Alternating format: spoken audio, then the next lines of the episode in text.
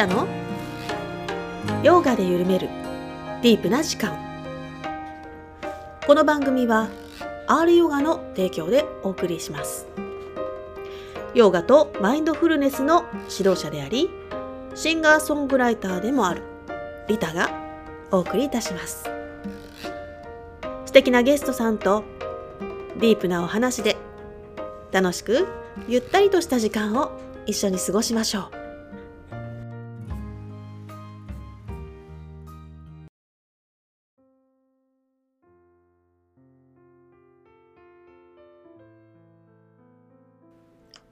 皆様お元気ですか？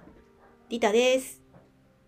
今日はですねえまた特別企画というかですね、えー、岡本直人さんっていうねヨガ哲学の講師さんでいらして YouTube チャンネルをね、えー、運営していらっしゃる方がいらっしゃって、えー、ヨガユル TV の方にですねあの出演のオファーをいただいたんですね。で、えー、ヨガユル TV の私とショーモンさんが、えー、岡本直人さんの番組に YouTube のね番組に出演させていただいた時の、えー、音声を今回は、えー、放送していきたいと思います。ではね、えー、ゆったりとお聴きください。はい、こんにちは、岡本です。えっと、今日は、えー、ヨガエル TV の、えー、お二人にちょっと来ていただいて、えっと、ヨガについていろいろお話ししていきたいんですけど、YouTube でね、あの、ヨガエル TV っていうチャンネルをやられていて、そこで結構ね、あの、濃ゆいヨガの情報を、あの、流してらっしゃって、えっと、ショーモンさんと、えー、リタさんです。はい、ショーモンです。よろしくお願いします。はい、リタです。よろしくお願いします。お願いします。はい、なんかね、あの結構その熱量があのすごいなんかいい感じだなと思ってちょっとオファーして、ぜひ一緒になんかヨガトークしましょうみたいな感じの流れなんですけど。ありがとうございます。そうそうそもそもなんかあのそうだからお坊さん、うん、リタさんはねなんかあのヨガティーチャーってあのねですけど、うんうん、お坊さんがそこに入ってるってちょっと異色な感じで。ですね。オンリーワンかもしれないですね。結構ねあのショーモンさんかなりあのヨガ哲学に割とあのゴリゴリな感じの話をしてて、うんうんうんうん、結構異色ですよね。あの、うん、僧侶界でも珍しいですよねやっぱそういう。珍しいですね。バガバットギーターとかヨガスートラとか。うん、私自身も実はその、まああのお坊さんになる過程であの修行なり勉強なりがあるんですけどそこでヨーガのことってやっぱ勉強しないんですよ。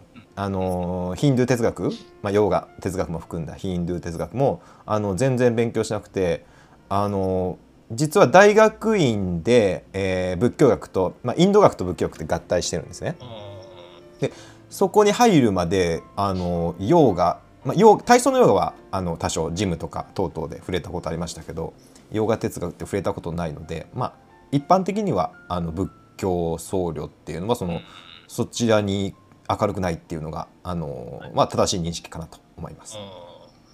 はい、あそうあとあのヨガ LTP の、ね、リンクをちょっと説明欄に貼っておくので、あありがとうございます。ご興味ある方はぜひあのそちらからリンクの方に飛んで、はい、あのいろいろねスートラの話とか、今ちょうどスートラの話してますもんね。スートラの話ね。オウムの話をなんか4、5回やってる。はい、進まない、進まないスートラの話ね。あでもなんかいいっすね、そういうのね。あのそうだからまあなんかね、ヨガ哲学まあ、まだまだちょっとメジャーマイナーなジャンルですけど、うんうん、まあ、ちょっとねなんか広げていきたいな僕自身も思ってるところで。いやそうですよ、うん、で正門さん的には仏教思想って。いやいやいや 僕はえなんかもういきなりこの僕の熱い思いをぶつけていいんですか？あいいっすよ。あるあるんですか？なんか熱い思い。いやいや熱い思いがなかったらわざわざわざヨガ哲学の世界に入ってこないと思うんですよ。仏教僧侶がそうだね、うん、あの僕はその大学院のサンスクリットのテキストがバガバットギーターだったんですよ。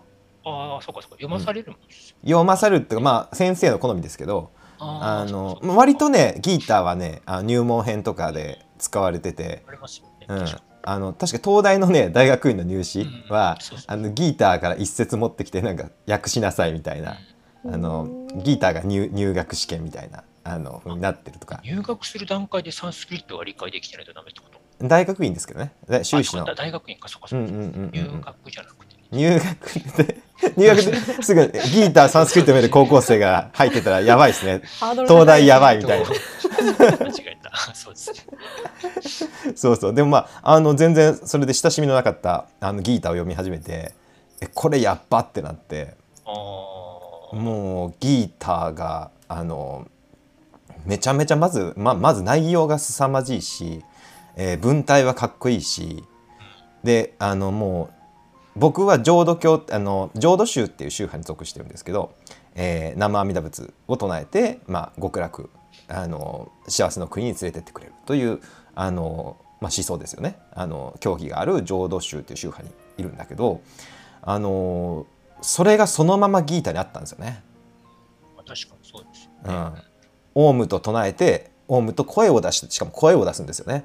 あの仏教で、ね、念っていうのは心で念じることだっていうのがまあ伝統的な解釈なんだけどあのだから声に出すっていう南無阿弥陀仏って声に出すっていうのはちょっとちょっとなんかあのアリューという世界的に見たらね日本だとメジャーですけどアリューなところがあってちょっとそこに引け目を感じてたのがギーターはもうあの明確に声を出して私をあの思えっていうことを言っててえ、南無阿弥陀仏ってあんま声出さないんですか、うんなんあの念っていうのはもともとあのスムルティとかサティから来てますけどマインドフルネスから来てますけどはいはいはい。あの思えみたいな。ん？心の中で、心で思えみたいな。そうそうそうそう心で思えあの観念の念仏ってあのうんあの観観察の観に念仏の念ですよね。あの例えば今に残るものだったら、えーチベット仏教だったらあの声に出さずにあの観音様の、えーお顔お姿っていうのを一つ一つ頭にこはいはう思い浮かべていくみたいなあああいうのが一応あのうんインド的な念仏ですね。はいはいはいはいはい。で声に出すっていうのはあるけど、うん、一段低いというか。あーあ、でも日本は結構声出しまくってます。そうそう。それはもう日本はめちゃくちゃ法法然上人がパラダイムシフトを起こしちゃったんであのい結構その世界の仏教から見ると,、えーとまあ、異常じゃないけど、うん、確かかなりあそうなのアリューアリューというか変わった発展の仕方をしてるんですね。えー。うん。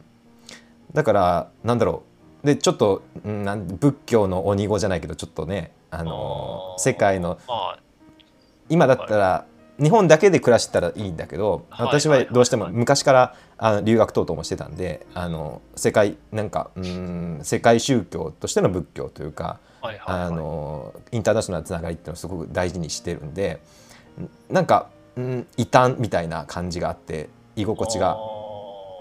悪かったんですよずっと。はいはい、えちなみにそのチベットとか行った時ってこと？チベットというか私はテーラワーダなんであのどちらかというとタイミャンマー等々ですね。あちらにも一応、うん、一応ありますけどあのどちらかというとブッダのあの徳を思うとか、えーダダルマダンマのはいはい。あの性質を思い浮かべるというものであの、まあ、お念仏っていうのは声に出すプラクティスっていうのは、まあ、あんまり、えーないというか、まあ、あっても本質的じゃないっていう感じ。ねそうそれをねギーターは一気に僕をあ、作ってくれあじゃあ救ってくれたんですよね。声出したいな、出したいなって思ってたってことなんですよ。声出してそれはそうでしょだってそういうそこで生まれ育って僕のバックボーンとしてはああ、そっかそっかそっかそっか。声に出すお念仏があっあ、そっかそっかそっでか。あ日本のね、そういう意味でのあ肯定的になったってことですね。そうそうそうなんかあのまあインドっていう仏教のふるさと？仏教のあのまあ洋蘭の地の中心思想じゃないですかギーターって。それがなんか自分のプラクティスをあのうんなんていうか援護してくれたというか証明してくれたというか。でそれにめちゃめちゃ救われたっていうところがあの、まあ、この洋画哲学に入ってきはいたはい。えーなんかめちゃくちゃ異質ですね。めちゃくちゃ異質かもしれないけど。いい。まあ確かに、でもね、うんあのきっとそれはすごい。大事うんいや、そう初めてそんな入り口の人は初めて聞きましたけど。いや最高ですね。ね、確か確かに ななんでねななんでみんなでも浄土教の人はすべからくギーター勉強すべきと私思うんですけどね。ああ、なるほどね。あじゃあちょっとその辺からバカバットギーターがじゃあ派生していくのかもしれないですね。あまあちょうどそうですね。うん、ね、確かに。後で調べましたけど同じ時代ですしあのギーターの中にあギーターじゃないわ。あの、まあ、お念仏とあんじゃあ浄土教とギーターの比較研究っていうのは一応学術かあのこのインド学の中では割とやられてることも専門家の中ではねはいやられててはいあの関連性は指摘されてるし、えー西北イン西の西北インド、まあ、今のあのカシミールとか、えーガンダーラとかあの辺で2つとも生まれてきた。浄土教も、えーギーターも生まれてきたというのは、まあ、間違いないんで。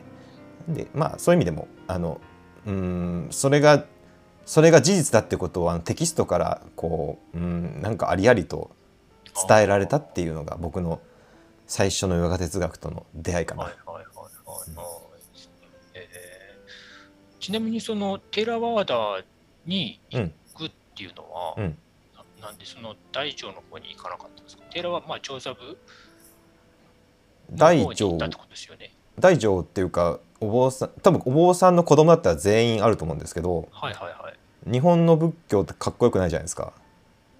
ああ、どういう意味で？え みんなお酒飲んでるし、はいはいはい。ああ、そういう意あ味で。はいはいのはいなんていうの？おそおおお法法事とか、えーお経が終わったらあのお坊さんの服脱いではいはいはい。飲みに行くでしょみんな。ああ、そうなんです。そうなの？そうなの？そうなの？知らなかった。いやそうでしょそうでしょだってあのほ日本日本にはコンビニの数ほどお寺があると言われてるのにあ確かに確かに。うん。あのコンビニより多いんだっけね？ね、うん、多いコンビニより多いぐらいあるのにうん。街で法営のお坊さんが歩いてるの見見ないでしょ？あんまり。確かに。確かに。うんうんうん。みんなステステルスお坊さんなんですよね。それ大丈夫ですか？言って。いやいやじ事実だもんだって。事実じゃない、うん。じ事実で。で、まあ、結婚もしてるしあ確かのに確かーまあそまあでつつましやかな生活してればいいですけどまあそうーん尊敬受ける立場なのになんか裏側が僕見えてるからにうーんみたいなうーんっていう感じがあって、うん。まあ、キャバクラ行く人も当然いるし週刊誌でねあのちょっと事件を起こす人だっているくらいですから。ありましたね、そんな事件。うん。うん。うん、なんかあの僕かっこよくないっていうか僕はだからずっとお坊さんにはなりたくなかったですね。修行してないっていうか、ことですか？うん修行してないっていうか生き方として美しくないみたいな。ああ、確かにね、うんそのいわゆるみんなが思ってるようなお坊さん像っていう、うん製品みたいなうん感じのイメージは日本仏教にはあんまりないですね。うんまあ、要は悟ってるみたいなことですかね、まあ、簡単に言うと。悟ってるっていうのもあるし、うんイメイメージが美しいイメージがあるじゃないですかお坊さんには。日本人って。とりあえずはあの、はいはいはいはい。あのベジタリアンで、えーさんなんか寂しい山の中に住んでつつましやかだけど幸せな生活をしてるみたいなあの一定のイメージはあるでしょ、うあ確かに。あるある。うん。でもそれを現実に見出せなかったんですよね。うん。あ確かに。ー確かにね。だからあの僕はずっとおばさんになりたくなくてなるつもりもなかったんだけど、あのまあいろんな家庭で。やなんかさ、それが、なんだろうな、それを、それでいいやって思う人と、なんだろう、それじゃ、それがかっこ悪いって思うと、多分2社に分かれるじゃないですか、多分お子さんの中でも。ああそうですね。坊坊さんでなんか、ね、お金もかるし、うんうん。なんか別に、なんなんだろう、自分の実家がお坊お寺だったら、うんで、それで製品な生活しろって言われたらしんどいけど、うん。俗世間の中に今見れてるから、だったらお坊さんになろうかなみたいな、うん。そういうパターンの人はあんまりいないですかね。いやいますいますよ。あのいっぱいいますいっぱいいます。あうん。だでもそれは一緒でしょ？直人さんだって。あの本業があってあ、はいはいはい、はい。別に普通に本業でお仕事してたらあこんなこんなややこしいヨガ哲学のことをあの語語ってないあの同業者の方もいっぱいいらっしゃるでしょ、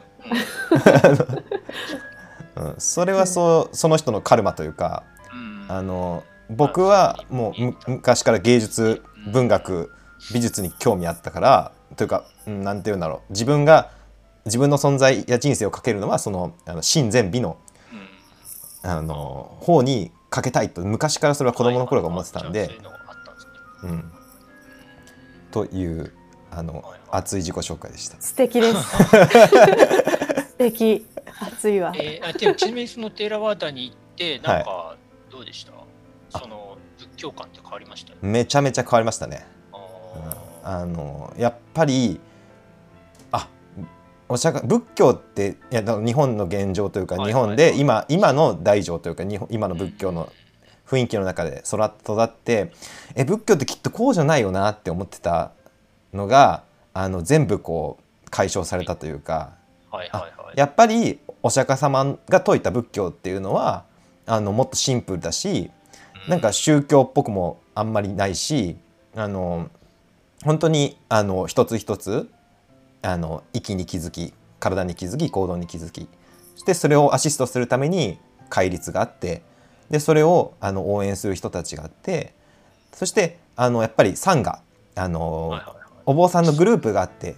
みんなで一緒に暮らしてみんなで支え合ってみんなでこう気づきを高め合って暮らしていくっていうスタイルがあってあのそういうなんていうんですかね一種のお釈迦様が作ったシステムっていうのがあの、まあ、文献って文献っていうかあの勉強のし勉強もしたけどあのそれを実際やってらっしゃる方々があのタイやミャンマーにはいらっしゃってそこで一緒にあのまあそれぞれ1ヶ月だ2ヶ月ぐらいですけどあの暮らせたっていうのは僕の中ではめちゃくちゃ大きくてあなんかあのこういう経典に書いてあった世界とこういう世界だったのねみたいな。この言葉こういう意味だったのねみたいな。うん。であのすごい僕はあの自分の原点をそこであの確かめることができてあのよかったかなと思ってます。結局は、なんかそこにずっといるみたいな選択肢はなかったんですか？いや痛かったですね。あうあ、まあでも、もろもろね、いろいろ社会事情。うん、というかまああの、うん、まあ痛かったけどうんうんあの痛かったけどまあ今世は責任を果たすことを取ろうかなと。ああ、まあ確かにね。うん、父母をあの面倒を見てあの他にもちろんこのお寺に他に、えー後継ぎがいるんだったら僕はその方にやってもらって私はあの好きなように愚道をしたらいいかなと思うんですけど。あのまあ他にいないというか弟がやるはずだったのがやりたくないって言って 誰もいなくてみんなみんな困っててみんな誰かにやってほしいってあのいうのが状況があってで私自身はやれる状況じゃないですか。まあ、それだったらまあ別にこの責任を果たしてあるいは引退した後あるいはもう今世じゃなく来世であの自分が愚道していけば出家生活を。うん、いいかなっていうふうになんとなく思いました。あなかなか 濃いですね。濃いありがねとうございます。えちなみにリタさんはどんな感じでヨガに入ってたんですか？えーとですね、私は、えー、とヨガ自体との出会いは、まあ、20代だからもう20年ぐらい前ですね。でその時もまあちょっとヨガの思想みたいな本を読んだりとか、まあ、DVD を買って、えー自分で独学でやるっていうぐらいだったんですけど、えーっと子供を産んだのが12年前なんですけどその頃ですねあのその産後本当に調子が悪くなって体が、うん、初めての出産でね。でその当時って本当不健康だったんで私の体は。冷え性だったし肩こり便秘もう本当にあの循環が悪い体だったのでまあ体調不良がすごく続いたのと、えーあの出産と同時に母の介護が始まったんですね。で私大変そうですね。そうそうそう大変そうだったの大変だったの。あの一人娘だし父はもう早くに他界してるので、まあ、結局一人で全部何もかもやらなくちゃいけないっていう状況があってで初めての育児と初めての介護を同時に進行することになったんですけどもうフラフラで精神的にも肉体的にも限界？なんかもうお 子供のおむつ替えて大人のおむつ替えてみたいな。うん、もう本当そういう感じの生活が続いていて。でもうひ体も悲鳴上げてる心も悲鳴上げてる。でマッサージとかじゃ追いつかないんですよね自分はマッサージも行けないですしね。でもたまたま本当にその当時住んでいたマンションのそばにあの子供と通えるヨガ教室があったんですね。あのまだ赤ちゃんだったんで赤ちゃんと通えるヨガ教室に行ったのが本当にヨガを習い始めた。だから12年前ですね。その時に本当に心身爽快になったんですよ。だいたい1年間以上は行ったと思うんですけど、毎週ね。どんどん元気になってって、で、最初はもう本当にフラフラだったんですけど、なんかもう1年後にはなんか踊踊ってましたよね、なんか。その先生がジャズダンスもやってて、なんか最後踊ってましたけどね。っていうことがあったんですけど、相変わらず介護はずっと続いていて、6年ぐらいやったので、介護。で、1年ぐらいやった後は、もう独学で続けてたんですけど、今度2人目が生まれたんですね。で、2人目生まれてもまあ介護は続いていて、で、そろそろもうお母様はあと1年ぐらいの命ですって言われたんですよ。で、その時に、どうしようってなったんですね。私の心がまた、あの、死っていうものと向き合う、う言わなくちゃいけないってなって、で、私にとって母親の存在っていうのはめちゃくちゃ、まあ皆さんもそうだと思うんですけど、大きいので、あの、この死っていうものを乗り越えたいっていうのがまず大きなテーマでしたね。うん、でまあ相変わらず体調もそんなにほどほどな感じだったし、うん、もうとりあえず母の死を受け入れてなんかこう1年後を迎えたいっていうのと,、うんとまあ、心のわだかまりみたいなものが母への葛藤みたいなのもあったのであのそこら辺も解消して本当に笑顔で見送りたいっていうのもありました。で子供が2人生まれた時点でえっ、ー、と、子育てっていうものが本当に自分にとって大きなテーマで、自分が子育てに、を間違えるんじゃないかっていうすごい恐怖が出てきたんですよ。うん。で、うちの母親むちゃくちゃ厳しい人だったので、あの、うん。だからちょっと、私、正しい育児わかんないなっていう。まあ、お母さんが正解で、それに近づけれるかどうかみたいな、うん、そんな思いが浮かんできたあそっちじゃお母さんが不正解だと思ってるから。お母さんが不正解だと思って そうそう。あんな風にしたら、ね、そう。あんな風にしたら私みたいにずっと苦しむ子になっちゃうかなって思ったんですよ。はいはい、でなんとかそそこの連鎖を止めたい。世代間連鎖を止めたい。私みたいな思いを子供にさせたくないってなった時にまたその正解もわからなくなってしまって育児書を読み漁ったんですけどそう全部言ってること違うじゃないですか。褒めればいいとか褒めちゃダメとか。確かに え何何何って。分かんなくなって。でとにかく自分をちゃんとしないとダメちゃんとしないとっていうか本当になんか自分の心のぐちゃぐちゃとかそういうの全部整理して母との葛藤も全部、まあ、綺麗にしてで、生と死の問題って一番大きい問題も乗り越えないとダメだ。私、これから子供育てなくちゃいけないんだから、みたいな。もうだからね、結構切羽詰まってたんですよ。はいはい、めちゃくちゃ崖っぷちに立ってたような感じでした、私の中では。で、もうやっぱり、あの、何かで学びたいと思った時に仏教かヨガだなって思ったんですね。で、まあちょっとしょうもさんもこの間ちょっとね、あの、インスタライブで話したんですけど、なかなか仏教を学ぶっていうところにたどり着けなくて私が。ああまあ確かに難しいですよね。いやわかるわかる。なんだろう何からやっていいのかわかんない。宗派も違うしね。うん、で大体私のうちはあの京都のお寺さんなんですけど京都のお寺さんでなんか仏教勉強会してるわけでもないし、あの近くの例えば法話会に行ける勇気もないじゃないですかなんか敷居が高いような感じがしてしまっていたしで、なんか、ポッドキャストで法話を聞くとか、まあそういうぐらいしかできない。で、勉強会に行こうと思っても、な、なんか、なぜか新興宗教の方に、なんか、よくわかんない団体に繋がっちゃったりとかして、おいおいおいみたいな。で、もうこれはラージャヨガしかないでしょと。私なんかこう、ラージャヨガしかないでしょっていうのが。そ こに飛躍があると思うけどね。かなり理論の飛躍があるけど。旗用側とか。そっちに、だから、教えしか、教えが知りたいんですよね。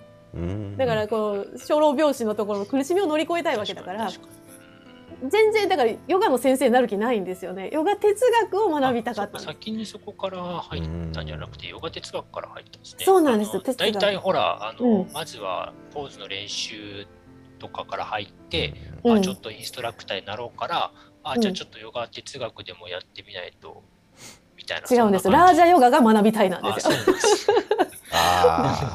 だから苦しみを 死滅したいと。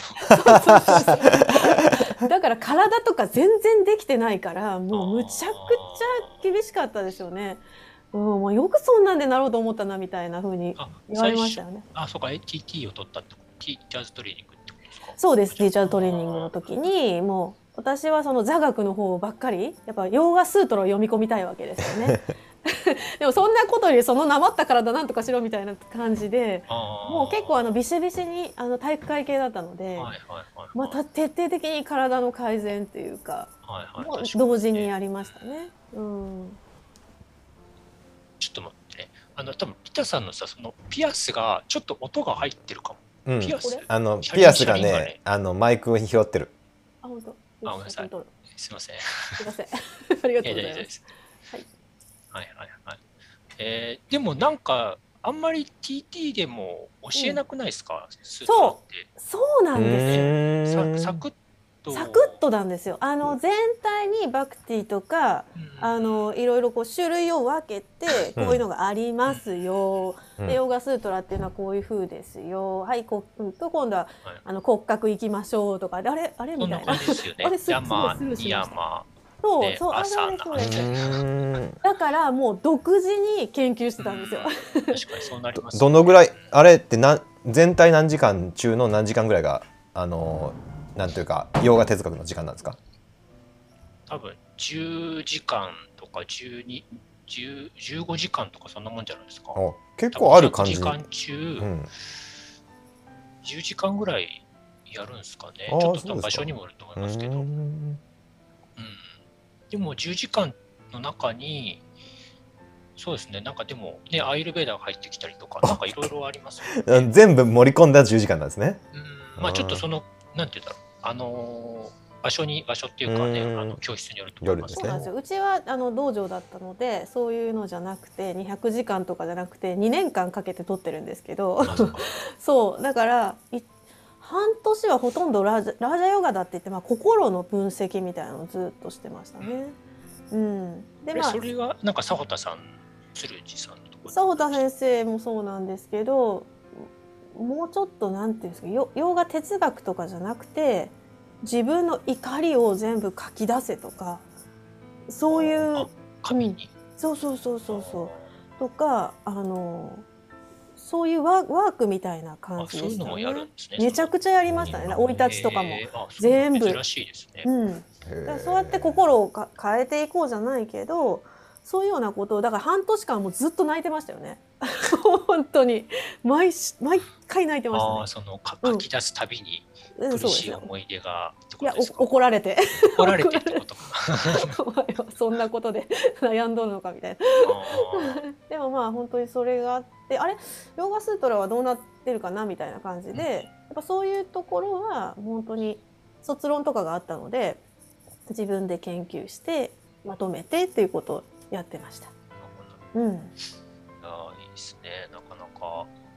でもやっぱりなんかね、そう、どうですか、なんか最近でもヨガ界ってちょっとね、少し哲学とかに興味持つ人増えてきてる気気はなんとなくしますけど、あしますね。うんそれはしますね。前はそんなことなかったんですか、僕らの多分一個前世代の、うん、えっと、なんだ、ケン・ハラクマ先はいはいはいはい。生とか、アシュタンガヨガ系の人うんは、うん。ほとんど哲学にはもう触れない増えないですね。感じですよね。だから体の方ですね。うん、重視まだオウムのオウム事件の余波があってみたいな感じだった、そうですねそうそうそれうんでそう僕も最初あの銀座にあった綿本明はいはいはいはいはいはいはいと。ころでヨガの最初に、まあ、出会いっていうか知り合いが通っててそその知り合いに紹介されて初めてそこに行っはいたんですけど、で綿本先生とかもやっぱパワーヨガみたいなね、うんうん感じのそうですね。うん。そうそうちょっとセレブがアメリカでやってうんうんうん。うんうんうんうんなんていうのエクササイズ的な感じでそう女性がすごく多かったし、うんうんうん。なんかちょっとおしゃれオーガニックみたいな感じのイメージが僕らの一個前世代なんですよね。うんうんうんで、まあ、1個前世代っていうかわかんないけど、比較的ね、だから、僕らの、なんだろうね、その、徐々に、まあ、今からね、ヨガ LTV とか、僕も、まあ、ヨガの哲学配信してますけど、あんまポーズ出さないじゃないですか。うん、出さない。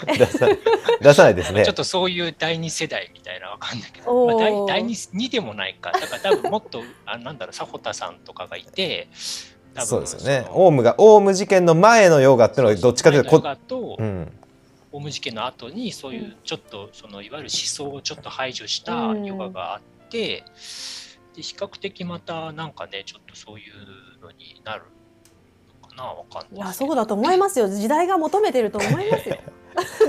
まあ本質の方にね。オウム事件を起こさない、オウム事件を。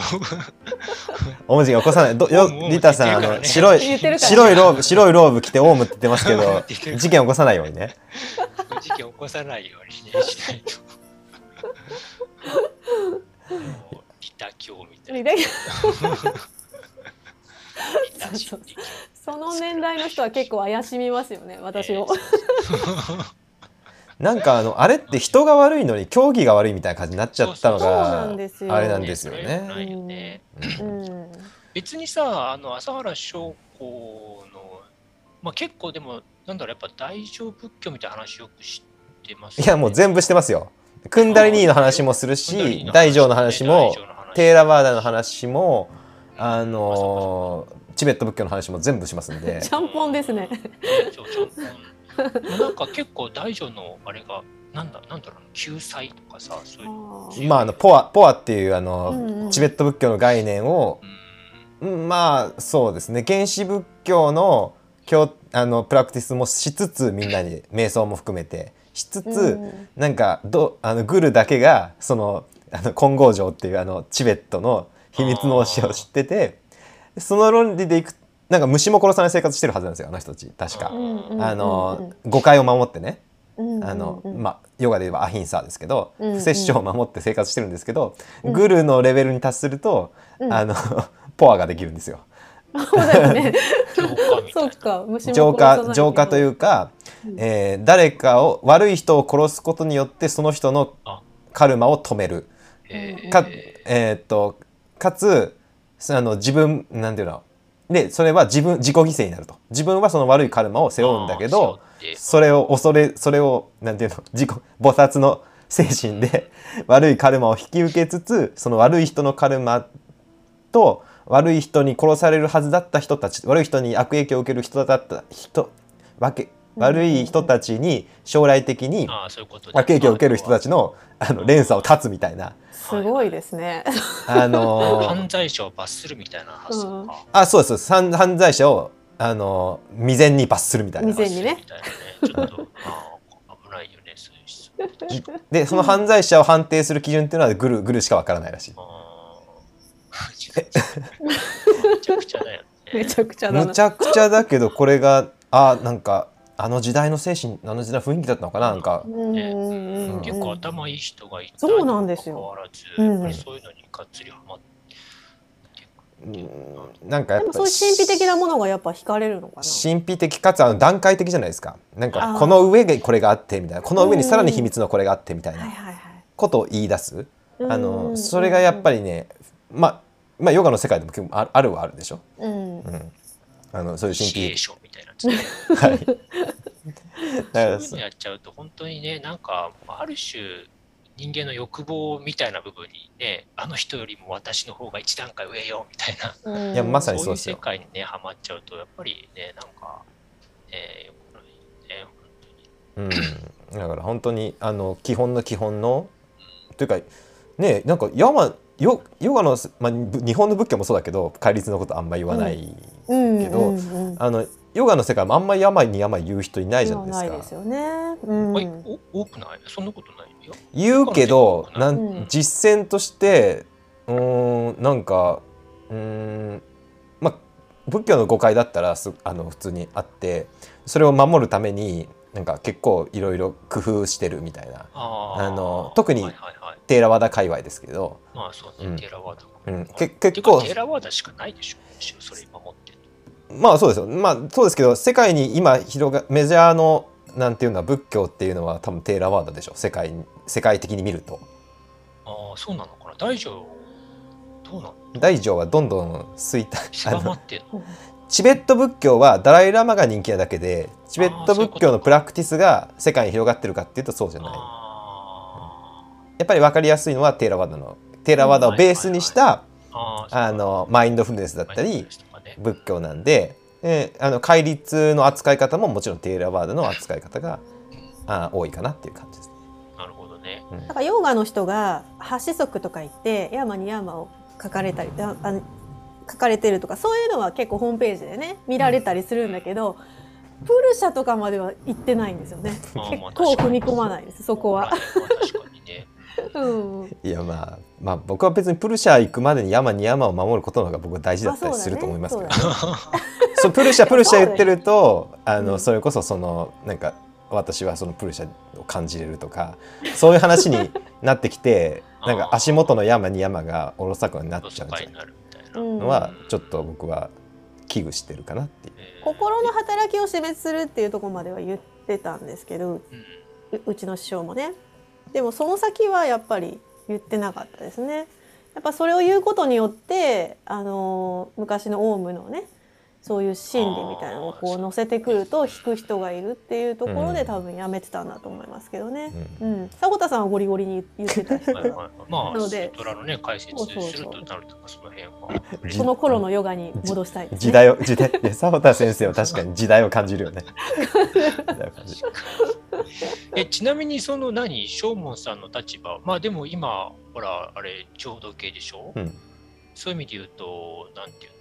浄土をその大乗を復活さす復興していきたいのかそれともそのテーラワーダ的な仏教に向かっていくっていうのとどっち方面まあでも在籍してるからねその辺は言えないかもしれないけど。うん、だからまあどっちかというとと統合統合系に向かうでしょうね。統合系。統合系に向かいたいと思ったしはいはいはい。あの別にあのティクラット・ハンさんは日本に来られた時にうん。日本の僧侶たちを集めてあの絶叫したんですか？あの説教したっていうか日本の僧侶たちがティクラット・ハンさんに、えー日本のこれが仏教はいろいろ問題抱えてるんですどうすればいいですか?」ってこうティクラット・ハンさんにこううんあの僧侶たちが聞いたんですよ。はいはいえー、と一言回答が一言だったんですね。すか？あの何、えー、具足具足会を復活しろって言ってたんですね。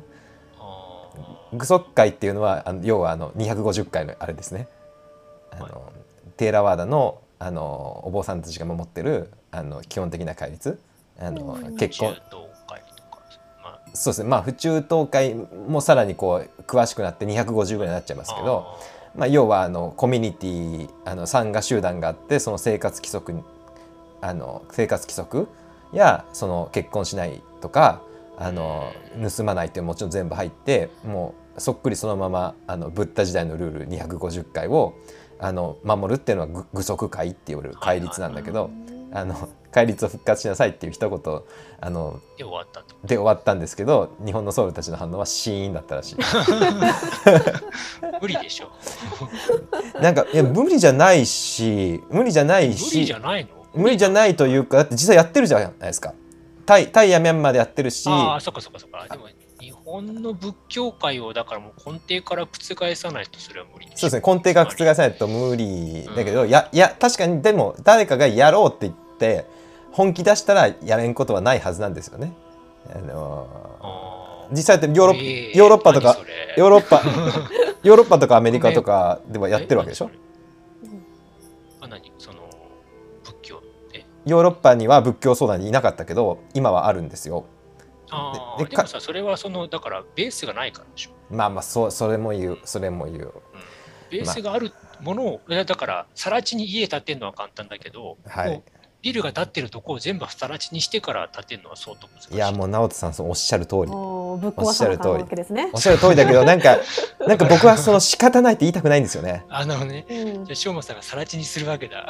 楽しみいやいやさらちに 僕の僕の結論は別にさらちには僕はなんだろう僕自身はできないかもしれんけどでも諦めたくないなとは思っててうんもしやる人がいったら全力で応援したいし、はい。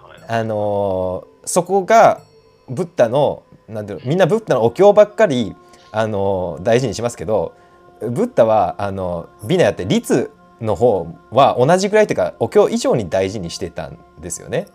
それをあえて無視してるっていうこの日本の状況があってなんかでそそこに無反省でなんかあの今の仏教日本の仏教っていうのはなんかアップデートされた形なんだとかあの最新版なんだこの現世に適応した最新版なんだぜみたいな感じのことを言う人がいるとうわないわって思ったりそういうしかないよね。でもどうなんだろいやでもそのあの外れてるんだってことはねちゃんとちゃんと自覚しなきゃいかんと思うんですけど、うんう。はいはいはいはい。あのそれを自覚しないっていうかみんな見ようともしないっていう興味すらないっていうのが、まあ、あまあまあ大多数なんですけどはいはい。あの、まあ、僕はあの極力あの戒律は守りたい、なるほどね。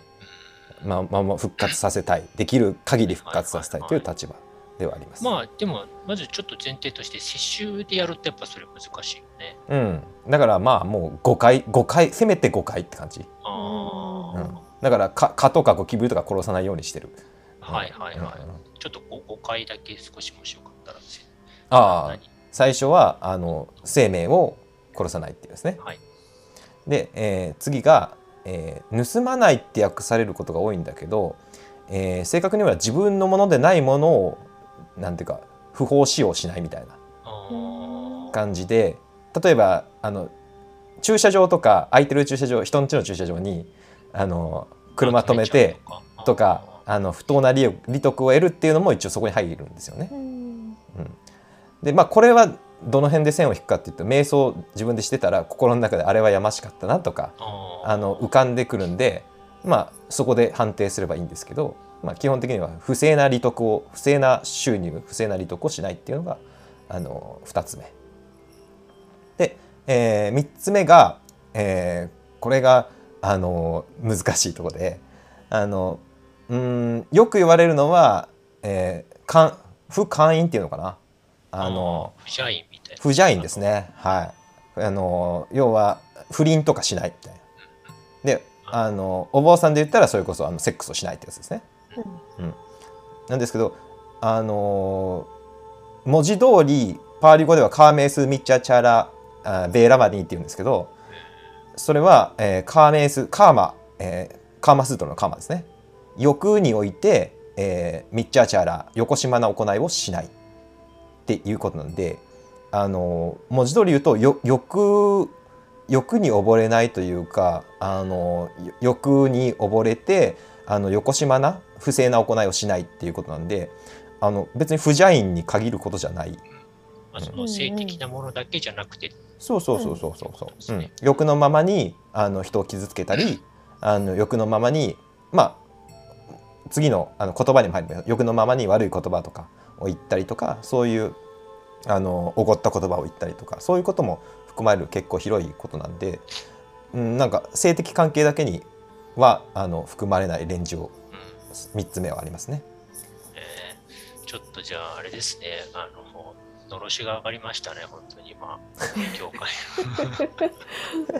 っこいい。かっこいい。いやかっこよくないかっこ革命がよくない革命。長門がさら地にするらしい。さらちささらちにしたらやばいでしょうね多分ね。あのみんなでもまあ破壊行為はよろしくないし、まあそうそう。あの誰かをひうん、あのそれだから誤解があるんだよね。こうやって自分が論理的に正しいって言ってもあの破壊行為に走らないようにこうやってあのまあ一つの欲じゃん僕がさらちにしたいっていうのも。はいはいはい。でで欲にさらちにしたいって欲があって本当になんかなんていうのあの文化大革命みたいなことを起こしたらそれはもうあれですよね一つのあのこの会を欲に溺れて横島の行いをするっていうことになってくるんであのそれはしないようにあのこの誤解っていうのはいつもあの、うん、心に留めてあのその中で範囲で自分のあのやりたいというかいい正しいなと思ってることをやっていくっていうのが基本線かなと。ああいいですね。なんかでも、あの、なんかそういうのって多分、あれですかね、みんな抱え、まあその現在の日本の僧侶が結構抱えてる問題なんですかね。うーん逆いわゆるその釈尊の教えと今自分たちが面と向かってる現実のギャップみたいな、そういううん、正直そこまでね問題意識持ってる人がいない。あんまり。僕お坊さんの友達いないですから。あ、そうなんですね。うん。えー横のつながりとかめっちゃありそうだけど、だって一応そのあれでしょ？その、えっ、と、浄土だったらその、もう集まりみたいのがあるんじゃないですか？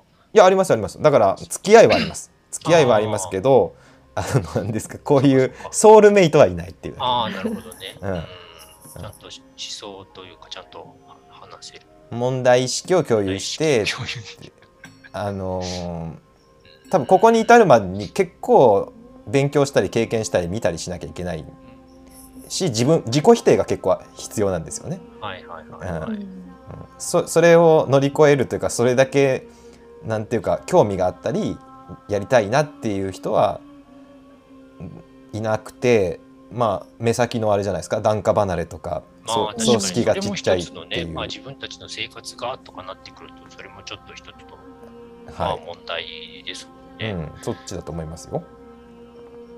なんかあの戒律の話がめっちゃ長くなっちゃいましたけど。まあ、いやいやいや、でもなんかそういうもんですよね。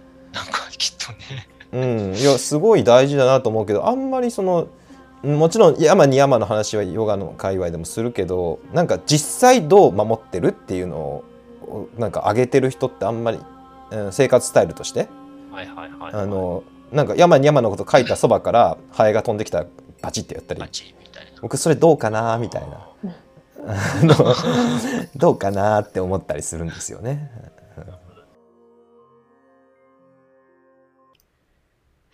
長時間聞いていただきましてありがとうございました。いやー暑かったですね。みんな暑い。しょうもんさんも直人さんもリタも激アツですね。もうこういうですね、えソウルメイトが集まって、えーこうやって語り合うって最高ですね。もう本当にあのこんな時代が来るとはですね、いや本当時代は変わったなとか思いながら 聞いてましたけどね。皆さんいかがでしたでしょうか？お楽しみいただけましたでしょうか？まだまだですね。直人さんとの対談は続きますのでまた次回もお楽しみなさってください。それではお元気でマインドフルな日々をお過ごしください。リタでした。バイバーイ。